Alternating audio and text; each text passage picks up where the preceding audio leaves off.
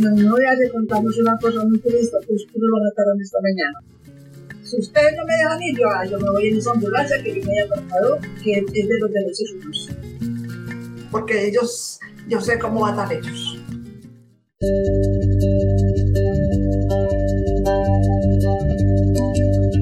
Hoy la voz viva.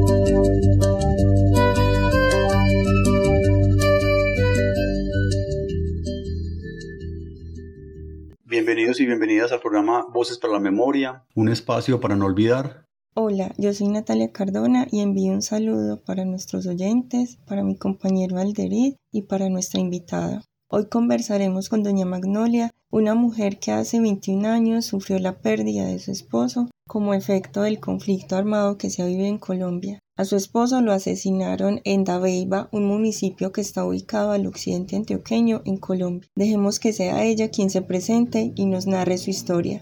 Yo soy Magnolia Marín de Cárdenas. Tengo 80 años. Mi esposo hace 21 años me lo mataron en el, la región de Urabá. Urabá es un corregimiento de Dabeiba. Eh, mi esposo trabajaba, en, era como administrador en una finca del señor Jaime Cárdenas o sea, hermano de él. Y ya estuvo allá cinco años muy bien y todo, y empezaron los problemas con esta gente. Pues verdaderamente tenía que pagar su cuota, como se llama, y llegaron otro, otro grupo, entonces no se, no, se, no se pudieron compaginar ellos porque andan ellos disputando en ese corredor ahí.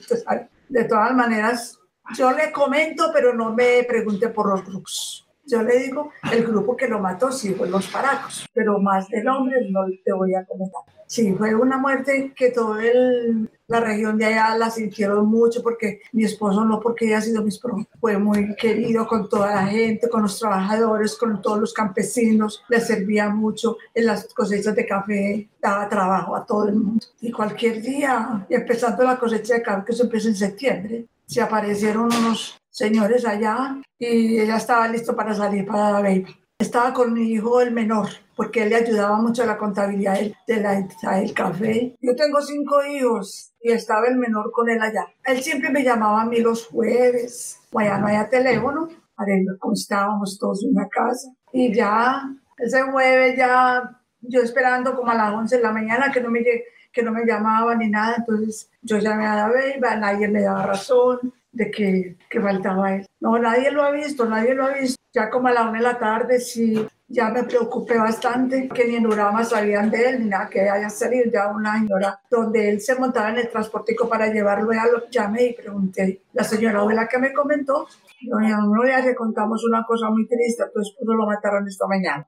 Yo pues, no sé, no sé qué sentir ese momento. Mis hijos que estaban conmigo, mis hijas enloquecieron. Yo dije, yo tengo que tener valor porque yo tengo que ir hasta allá. Llamé al señor Jaime Cárdenas para que me prestara el carro para poderme ir. Él me mandó el carro con el conductor. Yo me fui en, en Urama, eh, en Cañas Gordas, me tocó amanecer y desgraciadamente te cuento que en el hotel que me quedé, el señor me reconoció y me dice, ¿usted te llama uno? Y yo, sí. Ay, qué tristeza lo que le pasó a Héctor, pero te voy a contar una cosa. Esa gente está durmiendo aquí porque no los dejó pasar el derrumbe.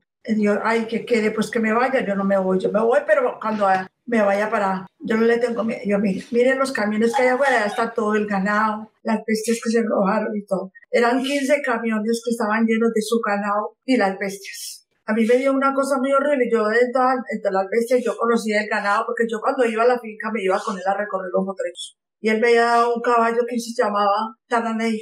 Y yo bajé y me puse a buscar las bestias y lo llamé de talana y ahí me, el caballo me relinchó. Yo sí, esos son estos. Ya miré la marca de los, animales y ya vi que serán ellos. Entonces, o sea, que se llevaron 120 reses y 14 bestias caballares. Bueno, ya me, me fui, se, pasé, me pasé el derrumbe al otro lado, porque yo iba en búsqueda de mi hijo, porque no sabía qué le estaba pasando a mi hijo.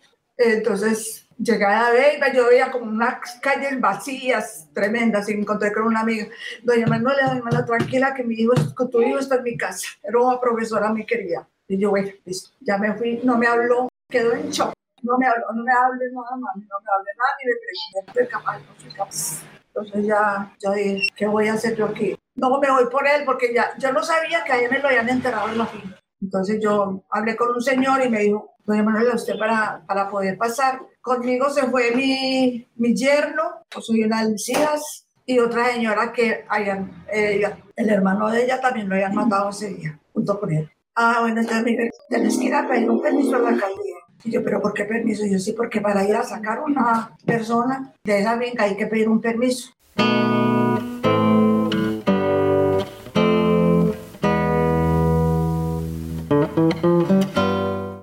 Alcaldía de Arriba casi como en un, un altico junto a la iglesia. Cuando yo iba llegando a la alcaldía, yo vi las personas que sabía que ellos habían incluido en la muerte de mi esposo. El alcalde me dijo de allá adentro que no, ya, que no, que no entrara. Y yo, yo sí voy a entrar, porque gracias. Yo iba como resuelta a todo, a todo, muchachos. Cuando ya entré, le dije, bueno, señor alcalde, ¿qué pasa? Que no, te vengo por el permiso para sacar a mi esposo. Yo no puedo darte permiso. Yo, pero ¿por qué no si tú eres alcalde? Tú eres la autoridad de este pueblo. Entonces, entonces me mostró ya, ah, los señores que están aquí afuera, me devolví. Dije, yo lo llamé por el nombre porque yo sabía quién era. ¿Por qué no me dejan sacar a mi esposo? Porque no está permitido. Yo no está permitido, pero sí está permitido a ir a una finca, robarse todo y a, y a matármelo. Yo voy por él, ustedes verán. Me matan allá y me enterran con mi esposo porque ya me di cuenta que me está enterrado. En todo caso, allá con él había otra persona. Doña Marlene, no insista. Yo, yo sí voy a insistir, qué pena. Pero yo ya había hecho una llamada a, apartado a los derechos humanos. Cuando en ese momento, gracias al Señor, llegó una ambulancia de derechos humanos. Yo, ah, si, si ustedes no me dejan ir, yo, ah, yo me voy en esa ambulancia que viene de apartado, que es de los derechos humanos. Bueno, que lo saquen, pero, pero yo no, usted no puede ir. Yo, bueno, esto. Se fue mi yerno y se camufló porque le dijeron, no, usted tampoco puede subir. Y de todas maneras, no sé cómo hicieron, le pusieron un chaleco y se lo llevaron. De todas maneras, eso fue una cosa horrible, muchachos, porque a mi esposo ni sé cómo me lo dejaron ya cuando mi yerno llegó a, a Urama, ya él lo habían bajado, lo tenían ahí en la plaza, hay gente todavía muy brava, porque él, yo creo que a él me lo, y es más, le tocó, le tocó cavar su tumba, y ya me lo, me lo llevamos al, al hospital para que me lo limpiaran y lo organizaran algo para, para, para traérmelo, pero le cuento pues que toda la gente era, pues todas los de ese grupo eran pendientes de mí, y de la otra señora, que el esposo de ella lo tiraron hacia afuera, donde bajaba todo el ganado y le tiraron todo el ganado encima y pasaron por encima de él. Y a mi esposo. Eso lo dijo un hijo del, que, del otro señor, lo comentó, que el papá se lo habían tirado así en, la entrada de, la puerta para, para, sacar el ganado y que a mi esposo sí lo habían, ellos no me, pero yo me imagino cómo lo mataron, porque ellos yo sé cómo matan ellos. Esas son cosas que no para recordarlas es muy difícil. Yo estuve yendo a la alcaldía de, ya que de Medellín a que, pues para que me pagaran algo sobre él. Ay, pero no, tantas cosas. Yo hasta la última, saben que no me digan nada porque yo no voy a señalar a nadie, porque yo tengo hijos, tengo mi familia, yo no la voy a poner en peligro. Yo sé, pues, las cosas ya uno aprende a vivir esa, esa vivencia tan horrible que tiene que sellarse uno la boca. De todas maneras, el conflicto siguió allá, ellos se apoderaron un poquito de la finca y ya el dueño como que, a él tampoco como que lo querían mucho allá, pero él mandó a quién y bueno, y la finca estaba tirada, total. Yo quedé como, ¿qué te digo? En un, en un segundo quedé sin esposo, sin nada en la vida. Me ha tocado luchar mucho porque en realidad Doña Magnolia, ¿su esposo estaba amenazado? Pues él nunca me dijo que estaba amenazado, nunca, a él. Sí, yo sabía que ahí en Daviva si había un señor que él era como que de esa misma, y le decía, Héctor, ¿tú por qué puedes subir a la finca y, yo y nosotros no podemos subir? Y hombre, yo no sé, no sé por qué, a mí no me han dicho nada y yo, yo no me meto con nadie y ya, yo le doy trabajador a mi gente y eso es lo que tengo que hacer. Entonces, la cosa se quedó así. De todas maneras, eso se fue quedando así hasta que el día menos pensado. A los dos meses completicos, y fue un sábado, un domingo, domingo que bajan todos los, campesinos de Rusia, de todas. Y ahí en, en, un puente que llamaba el puente El Taurete, estaba la gente esperando. Otro grupo que había. Ellos iban a, a los que el grupo que asesinó a mi esposo, iban a coger los campesinos que bajaban de, de, de Camparrusia, de la vereda donde nosotros estábamos arriba. Iban, venían tres, tres escaleras y ellos hicieron bajar los campesinos y ellos camularon como campesinos. Y allí cogieron a esta gente del grupo que mataron a mi esposo. Eso fue una barbaridad. De todas maneras, a uno de ellos, que era el más temeroso, lo cogieron, lo, degollaron, subieron con él a Urama y le dijo, este es el terror de esta región, para que estén tranquilos. Él hizo muchas, muchas fechorías, porque eso allá ponían en los, los días que bajaban los campesinos a vergar los sábados y eso se quedaban en ese pendiente. Por lista bajaban la gente de las bucetas, de los esas camionetas donde subían los campesinitos a la casa, los bajaban y los tiraban a un río que pasa ahí, que ya me Eso pues allá mataron más de, no, más de 100 personas del mismo pueblito por, que porque eran familiar de yo no sé qué, que porque eran familiar de yo no sé qué, bueno, eso es, fue una barbaridad. Mi, mi esposo, yo, venite, hijo mío, por Dios, venite, yo, yo no voy a tirar la toalla, que me saquen de aquí muerto y se muerto lo sacamos, amores. Y ya, ya seguí la lucha con, con mi familia. En David de la Solidaridad, me, como a los nueve meses, me mandó 15, 15 millones aquí luché y luché y luché, bueno, me, como hace cuánto que me dieron una, por ahí 15 años, me dieron 15 millones y ahí ya millón para mis hijos. Pero claro que uno con la plata no va a reponer la vida de, de nadie, pero yo sufrí mucho porque mi esposo ni me indemnizaron ni nada. Mi hijo es el que sacaron de allá que es un desplazado prácticamente porque él cuando escuchó los tiros que dijo mataron a mi papá, ya es la portada de la finca estaban ellos. Y aquí no te mueves, si te mueves de aquí te matamos. El padre escuchó los tiros y subió en el carro. ¿Qué pasa aquí? Entonces le dijo, padre, mataron a mi papá. Venga, mi hijo, venga, usted no me le van a hacer nada. Hágame el favor y me dejan sacar a este muchacho de aquí. Entonces se lo llevaron. Se lo llevó el padre, me lo, me lo entregó en Dabeiba prácticamente a mí. Él, él, me esperó que yo subiera de aquí de Medellín. Doña Magnolia, ¿ustedes de dónde son? ¿Su esposo y usted? ¿Su lugar de nacimiento? Mi esposo, eh, Ayamarse. Yo soy de aquí de Antioquia. ¿Y cómo llegaron a Beiba? A Beiba llegamos, llegó él como administrador de esa finca porque el hermano de él era el dueño de eso. Y mi esposo tiene un problema de los ojos y ya él, él trabajaba con el departamento y ya lo tuvieron que, lo, mejor dicho, lo, lo, lo, pensionaron como inválido o invalidez, porque ya lo, él era un buen evaluador, él era una persona que era muy buen trabajador, gracias al Señor, trabajó toda la vida él, él, fue veterinario, apicultor, bueno, y ya cuando ya él se vio tan mal, sin trabajo ni nada, porque a él le dio muy duro que lo hubieran sacado de su trabajo, le dijo el hermano que si se quería ir a administrar esa finca. Y me dijo que, que decía, ah, pues a mí no me parece, pues, que te vas por allá. Ya ahí fue cuando fuimos a conocer la finca y la instalación y todo, muy linda la instalación porque la casa muy buena. Y dijo, mija, yo me quiero venir para acá, aquí tengo vida, aquí al menos voy a manejar apenas trabajadores, todo yo, pero tú no te vienes. Yo, pues yo sabía que yo no me podía venir porque tengo a mis hijos estudiando y, y las, mujeres, las mujeres mías trabajando, yo no puedo dejarlas solas. Yo estoy viniendo entonces. Y así quedamos, ya él se empezó a trabajar, trabajó seis años, a los seis años le sucedió esto qué impactos hubo en su familia, qué edades tenían sus hijos y cómo fue de ahí en adelante la vida de ustedes. Cada la vida de nosotros, gracias a mi Dios, mis hijos mmm, trabajando, mis hijas trabajan, trabajaban en esa época, unas trabajando, otras, eh, la que está a mi lado aquí es mi nieta, yo siempre he vivido con ella, la mamá trabajaba, y una de mis hijas casada que vivía aquí y la otra vivía en Cali. Ya pues todos se fueron como recogiendo y ese ha sido el amparo mío, mis hijos y mis nietos. Tengo 15 nietos y 5 bisnietos. De Magnolia, ¿cómo era su esposo?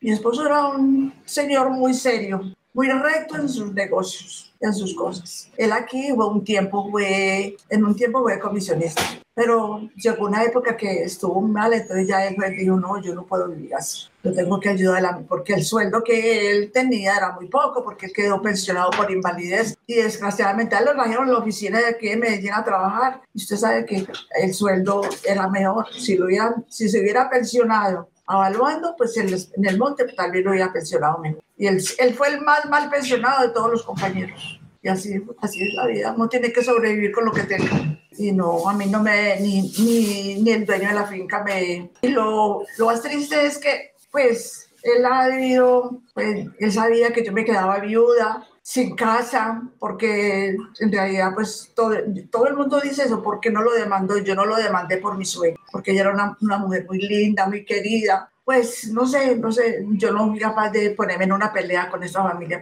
por, con él sobre todo por esto, por no darle que sentir a, mi suegra. Y me quedé mal porque, ¿qué más? Porque él no me reconoció nada, no me... Es más, me pagó, mientras que me salió la pensión, porque que, me la me, la, pasaran a mí, me pagó dos meses de arriendo, tres. Fue todo lo que me... Y mucha gente me dice, usted puede meterse por un lado porque eso allá es una zona roja y él no me lo tenía afiliado a la ARP. Todo el mundo, ¿usted por qué no deja por ese lado? Porque es que él era una obligación de él. Si yo hubiera sabido que esa ley existía, yo la hubiera pagado, porque eso no valía ni unos 5 mil pesos, imagínense, en esa época. Yo la hubiera pagado, yo, pero bueno, él no dijo nada, páguenla o que sea. Él, él no tenía que pagarle seguridad social porque él tenía su seguridad social por la pensión son injusticias de la vida, pero ni Dios sabe cómo hacer sus cosas.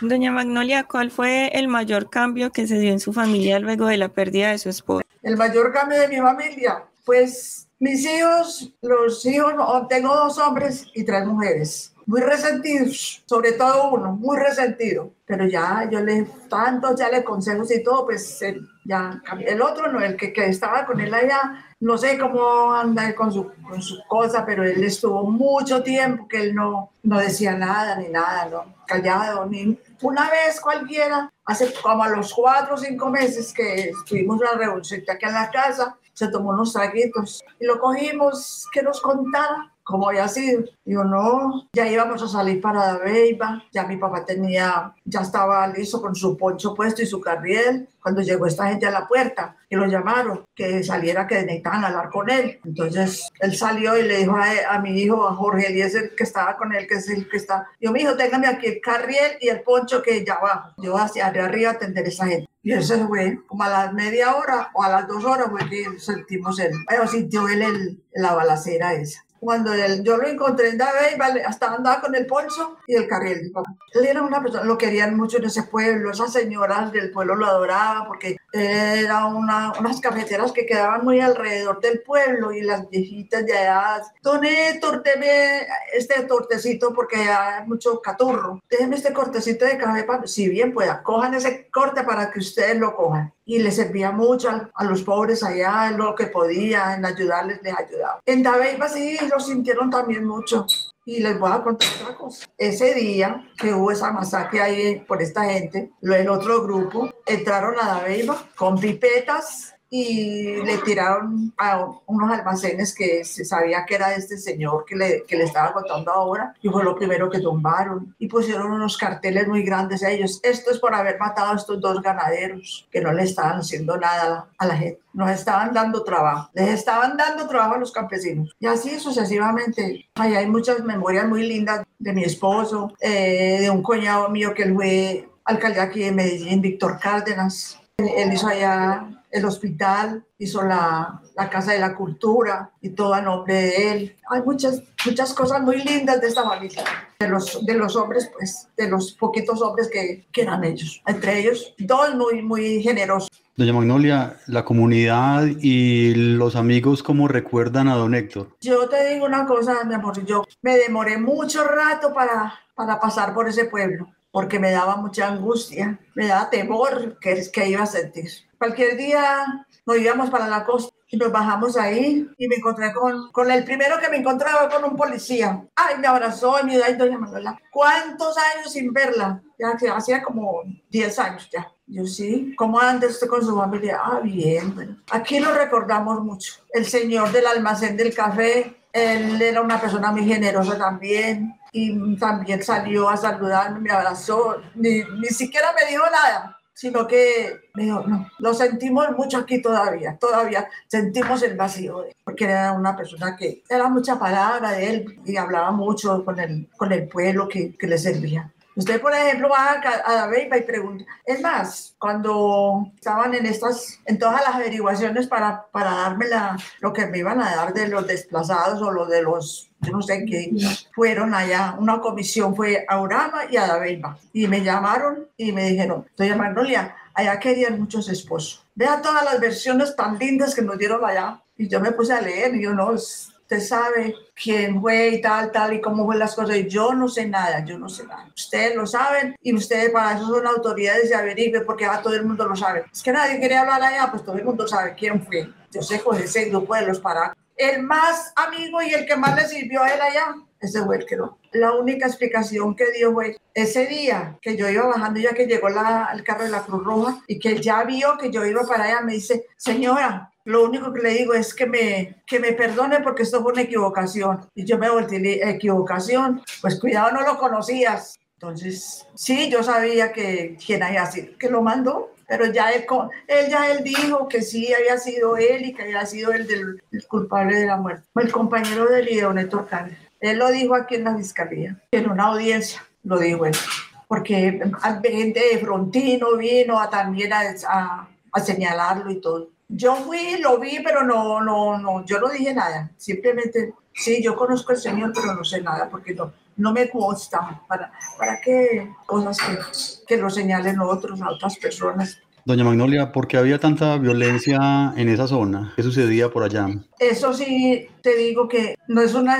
Nadie, todo el mundo se pregunta, ¿por qué no dejan trabajar el campesino allá? Sabiendo que es una zona tan hermosa, tan cafetera, lo que tú le siembres pega, lo que tú le siembres da, pero no, es que arriba, por ahí se pasa para, para, para mí, para el para, donde tenía este señor una cosa muy grande, pues allá. Nosotros subíamos a la finca, la finca era, abajo era tierra caliente y arriba tierra fría, yo me iba muchas veces con mi esposo y dábamos la vuelta y se veía ya una belleza de lo que ese señor tenía allá. Entonces ellos querían apoderarse de eso para sembrar otra cosa y mucha gente vendió para eso, pero, pero otras personas no dejaron que sembraran ese, ese cultivo. Yo, pues, mi esposo yo, por ejemplo, yo no, no le doy pie a esto para que mi, mi, mi hermano venda la finca para, hacer un cultivo de estos. Y, y, nadie fue, nadie hizo la cosa porque fue entre 100 o 200 finqueritos que hay allá. Si vendieron dos o tres, fue mucho. Usted sabe, muchachos, que eso es un corredor que hay ahí y eso no lo van a acabar nunca. Está por el lado de la Beiba y por este lado de acá. Tal vez ahora que estén organizando eso, pues se puede, pero no. Yo pues he querido volver allá, pero no, no sé, me atemorizo mucho subir a ver dónde fue que me lo enterraron. Claro que yo lo saqué, pero yo más o menos sé dónde, dónde quedó él y todo, pero allá como que hicieron algo para, que, para recordarlo los mismos campesinos. A mí me llamaba una la señora hermana de la esposa del otro, decía, oye, no le suba. Aquí cada año se le hace una misa a su esposo y al mío en recordatorio para... Ay, eh, te cuento, el padre que sacó a mi hijo a los cinco meses lo mataron. Lo encontraron debajo de la cama muerto. La violencia ya fue, no sé todavía cómo estará, pero horrible. Acabaron, no dejaban tener teléfono, no dejaban, no dicho, no dejaban trabajar a nadie. Si el trabajador de afuera iba a trabajar allá, tenía que pagar una cuota. Por los de allá uno sabía que eran de allá y tenían que trabajar. Les hacían la guerra para que es una, una, una cosa que, no se sabe, no se explica. Los mismos de allá dicen, pero ¿por qué no nos dejan trabajar? Como es esta tierra de linda. Doña Magnolia, usted ahorita nos mencionaba que, que usted dejó de ir un tiempo. Entonces yo me preguntaba si usted, o sea, cuando asesinaron a su esposo, ustedes ahí mismo se fueron, para Medellín o para dónde se fueron, ¿qué pasó ahí mismo? No, eh, yo iba, pero a cada 15 días donde él. Es que yo viví hace muchos años, antes de yo empezar a tener mi familia, mi suegro tenía la finca más arriba de, la finca de donde mataron a mi esposo. Y también estuve viviendo allá cinco años y le ayudó mucho a, a, mi suegro, le ayudó mucho a mi esposo. Pero ya yo en vista de que crecieron mis hijos y ya estaban de escuelita, entonces yo por aquí no los voy a meter a una escuela, me voy con ellos para Medellín. Entonces me decía mi suegro, aquí los pones a estudiar. Y yo, no, qué pena, Manuel, pero yo aquí mis hijos no los voy a poner a estudiar. Usted sabe cómo es esta zona. Entonces, si usted quiere sus nietos, deme la razón. Ya mi cuñado en ese momento dado eh, le dieron a la alcaldía de Medellín y cualquier día se apareció allá me dije, Manuela, tranquila, que ya le voy a conseguir el puesto a Héctor para que se vaya con, toda, con todos los niños para medicina que estudien. Y él lo sacó de allá prácticamente. Yo salimos de allá. De yo lo único que tenía era gallinas, pavos, cerdos y para vender. Eso fue lo que sacamos de allá. La plática que yo vendí. Porque no, mi esposo no sacó nada de allá. ¿Y cómo es su vida ahora? Ya mi vida, la que vengo aquí con mis hijas, que yo vivo con una de mis hijas y mi nieta. Cualquier cosita que se hace aquí, todos están aquí mis hijos. Nos reunimos, pero todos somos muy unidos. Cualquier cosa que pase en la familia, en lo que sea, ahí estamos todos.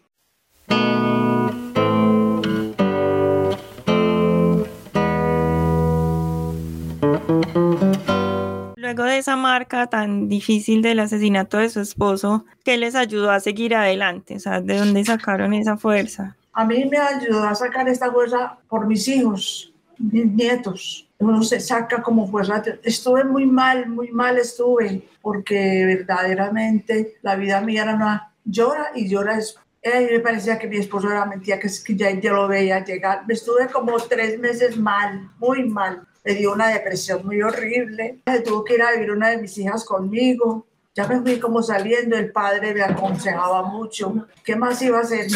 Me trabajó mucho eso y me dañó mucho mi vida, porque se me quitaron los alientos de vivir acá. Y aquí me tenés, tengo 80, ya voy a cumplir 81. No, y he pasado muy contenta con mis hijos y mis hijas que nos vamos a pasear. Donde, estamos, donde yo llego, llegan todos mis pollitos. Ya para ir cerrando, doña Magnolia, si quiere hacer unas reflexiones finales. Me da una satisfacción muy grande que, que estoy con mis hijos, mis nietos. ¿Qué más puedo yo pedirle a la vida? Si yo me enfermo, están todos allí. A mí me dio un infarto a los dos años de haberse muerto él. Hace por ahí ya cinco años para acá o cuatro años. Y han dado dos infartos más. Doña Magnolia, ¿y en algún momento usted o, alguien de su familia recibió atención psicosocial? No, mi amor, para nada, para nada. Ah, sí, cuando, cuando me lo iban a entregar en Dabeiba, sí, me subió. Ay, no, eso fue una belleza porque subieron de la Cruz Roja, subieron médicos, psicólogos y todo. Yo, era, yo estaba desesperada. Y entonces, a que me iba y que me iba, entonces una psicóloga me, nos entramos ahí en el hotel donde les conseguimos para que se quedaran. Y no, se no habló mucho conmigo y ya me hizo reentrar como en reacción y yo, bueno, está bien, y habló mucho con... Y ya me estuvo llamando, algunas veces me llamó. Yo iba mucho a misa en la mañana. Ay, yo me sentaba en la iglesia de la Rosa a llorar y a llorar. Cuando un día me dice el padre que me dio la comunión, dice, quédate que tengo que hablar contigo. Y ya le conté todo. Dice, eso no se puede así, te tiene que reaccionar se tiene que hacer su vida, pero no puede seguir así. Y ya él me siguió pues cada que iba a la iglesia, ¿cómo vas? Y yo, bien, padre. Pero yo le digo una cosa, mis amores, yo digo que es, eso para uno no le sirve, uno simplemente uno, creo que uno, pues uno que tenga fuerza de voluntad tiene que reaccionar. Doña Manuela, pues quedamos muy conmovidos con la historia que usted tuvo que enfrentar, muy triste lo que le sucedió. Sí, es una cosa muy aburridora y así sucesivamente no es la mía, son muchas, muchas las historias que hay en ese pueblo.